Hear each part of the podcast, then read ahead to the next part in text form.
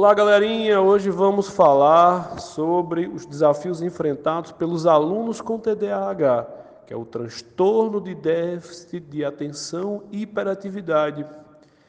Eu mesmo tenho TDAH, fui diagnosticado desde criança, é, mas o motivo de eu estar falando sobre isso é porque eu acredito que o Enem deste ano ele trará um tema relacionado à educação, tá?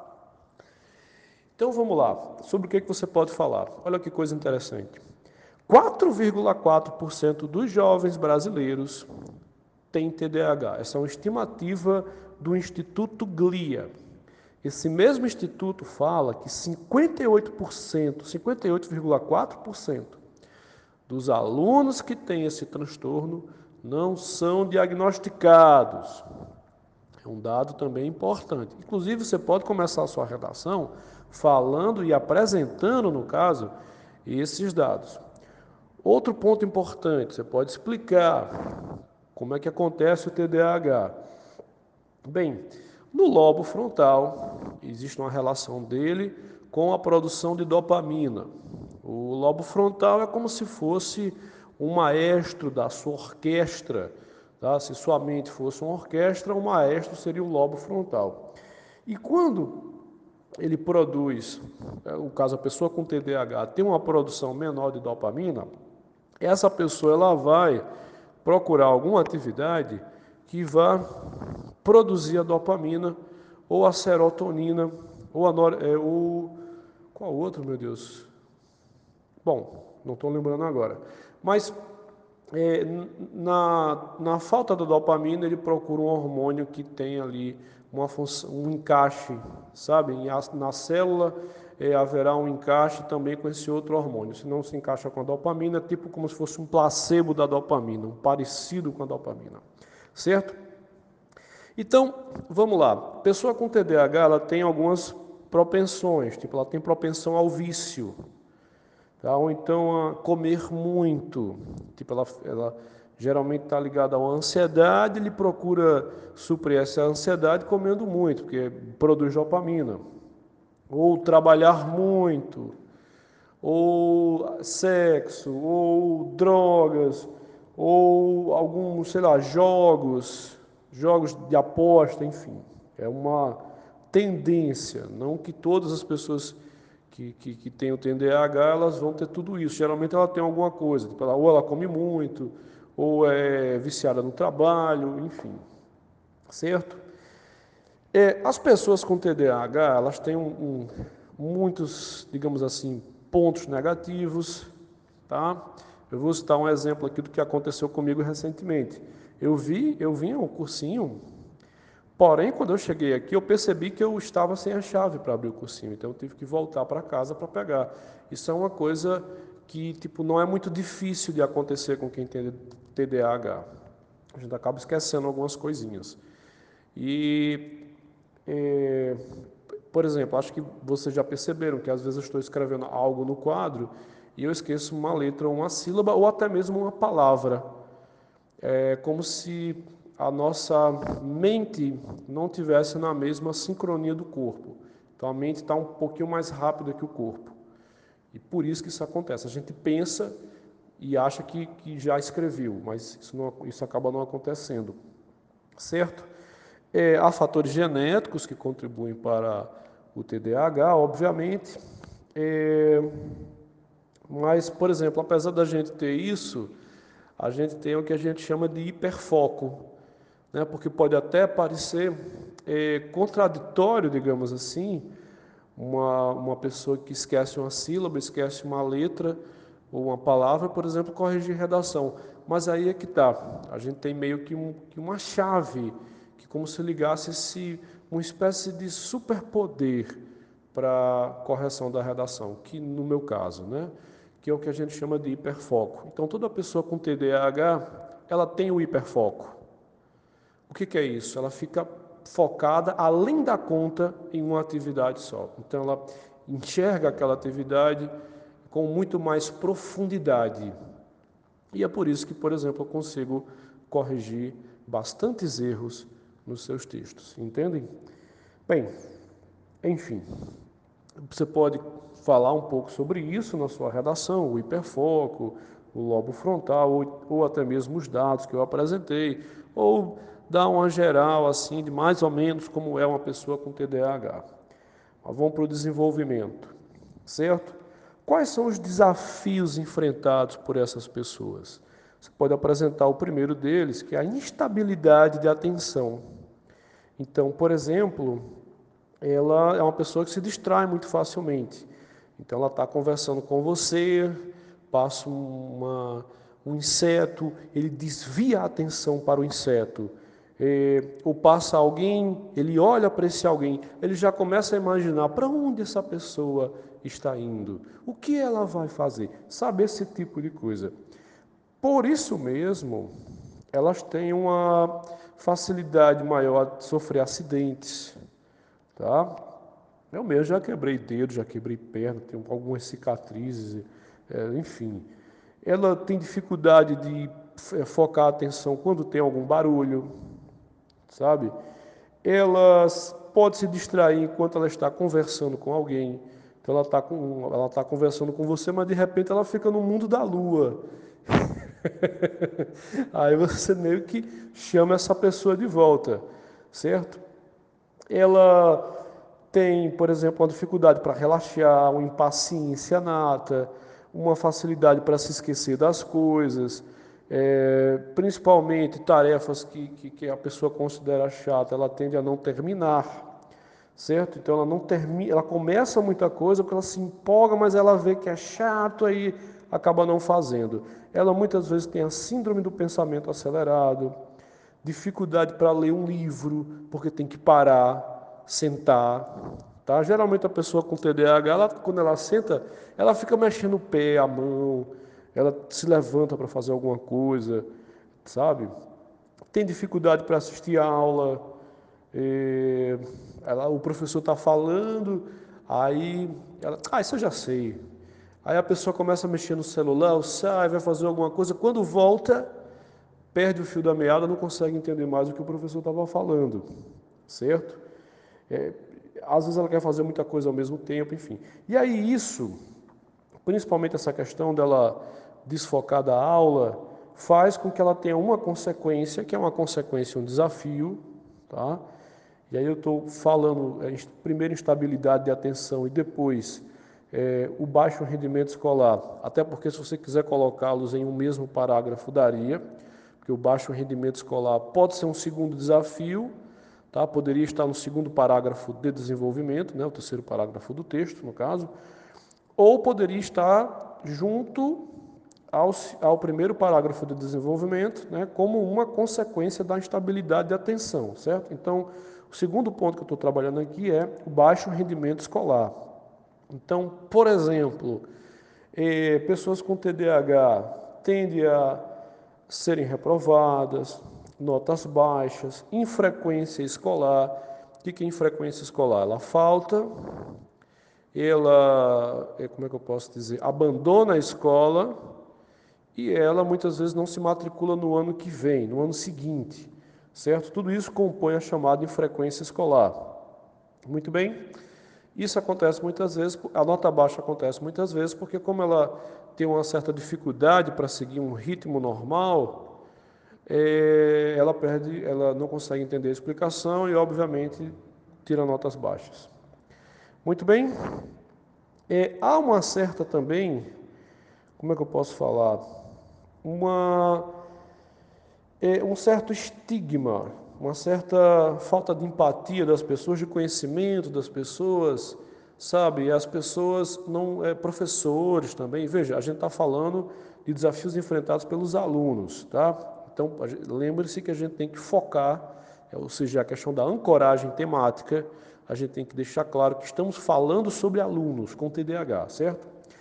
Então, você pode falar que muitos professores e muitas escolas elas não estão preparadas para entenderem o fato de haver alunos com TDAH. Nem mesmo, sabe, síndrome de Asperger, que é um, uma espécie de, de, de um grau menos elevado, é um grau mais leve do autismo, ou seja, a pessoa ela consegue ter a cognição dela tão boa quanto a de um aluno normal, às vezes até melhor, porém, ela tem uma dificuldade grande de socialização, certo? É, mas voltando aqui para o caso do TDAH, a escola muitas vezes tem dificuldade de, de entender de, de diversas, de identificar diversas condições da mente humana. Então, por exemplo, alunos acabam é, sendo taxados de ah, esse aluno é elétrico, essa pessoa é, não para quieta, é bagunceiro. E às vezes não é, às vezes essa pessoa não está sendo compreendida. O que ela tem é TDAH. E, obviamente, dependendo do caso, essa pessoa tem que ter um tratamento, raramente até tratamento com, é, é, por exemplo, medicação, tipo Ritalina, dentre outros, certo? Ou seja, obviamente, quando a pessoa é diagnosticada, o psiquiatra, se achar necessário, vai passar algum medicamento para essa pessoa, numa dosagem adequada, enfim, certo? Então, mas o que, que eu estou falando? Tem essa questão do preconceito, do estigma. Aí você pode fazer uma associação com Erwin Goffman, ele fala do estigma social, que é uma, como é que eu posso dizer, uma tendência que a sociedade tem de é, criar estereótipos, de marcar pessoas ou grupos de pessoas. Certo? É, como é que eu posso dizer? Isso vai trazer prejuízos, prejuízos às relações pessoais da pessoa. Tá? Veja, ó, você pode associar essa, esse estigma, esse preconceito, essa falta de conhecimento, né, aos prejuízos às relações sociais, que novamente é, você pode pegar essas duas ideias e colocá-las em um parágrafo só, porque existe uma relação de tipo causa e consequência, tá? Eu estou organizando as ideias assim para ficar mais fácil para vocês entenderem. Então, por exemplo, é, pode ter prejuízos à vida educacional, social, tá? no sentido de que a criança pode sofrer bullying na escola, certo?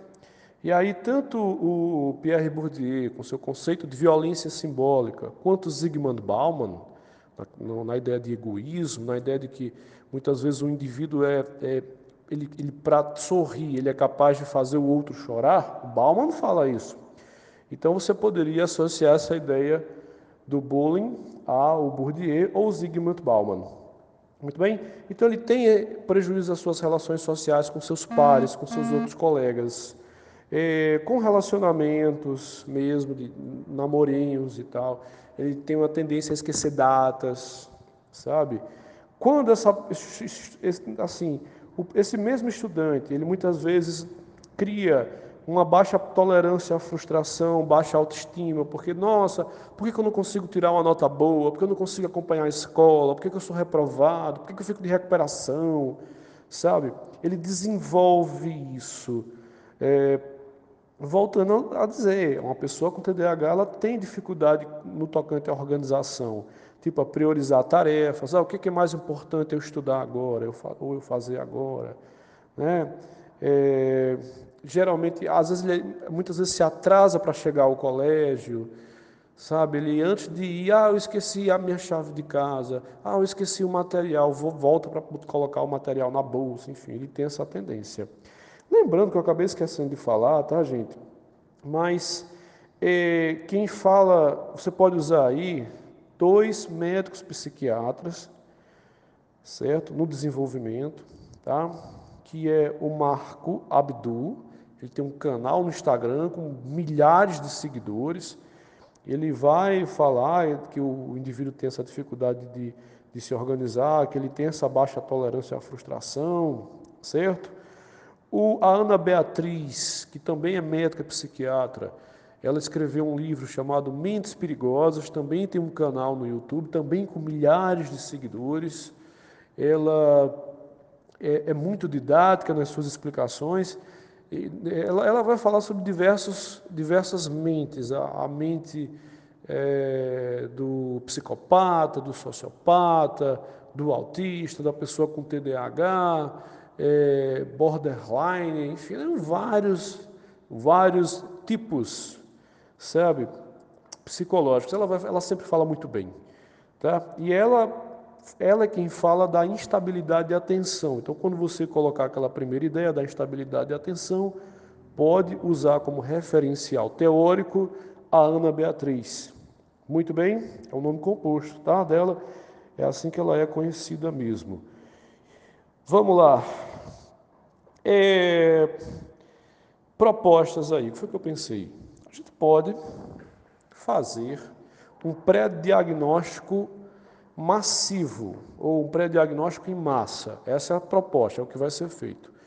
Quem vai fazer pode ser o Ministério da Educação junto ao Ministério da Saúde, ou pode ser o Ministério da Saúde junto ao Ministério da Educação e as universidades federais. De repente, podem ser três agentes trabalhando de forma conjunta.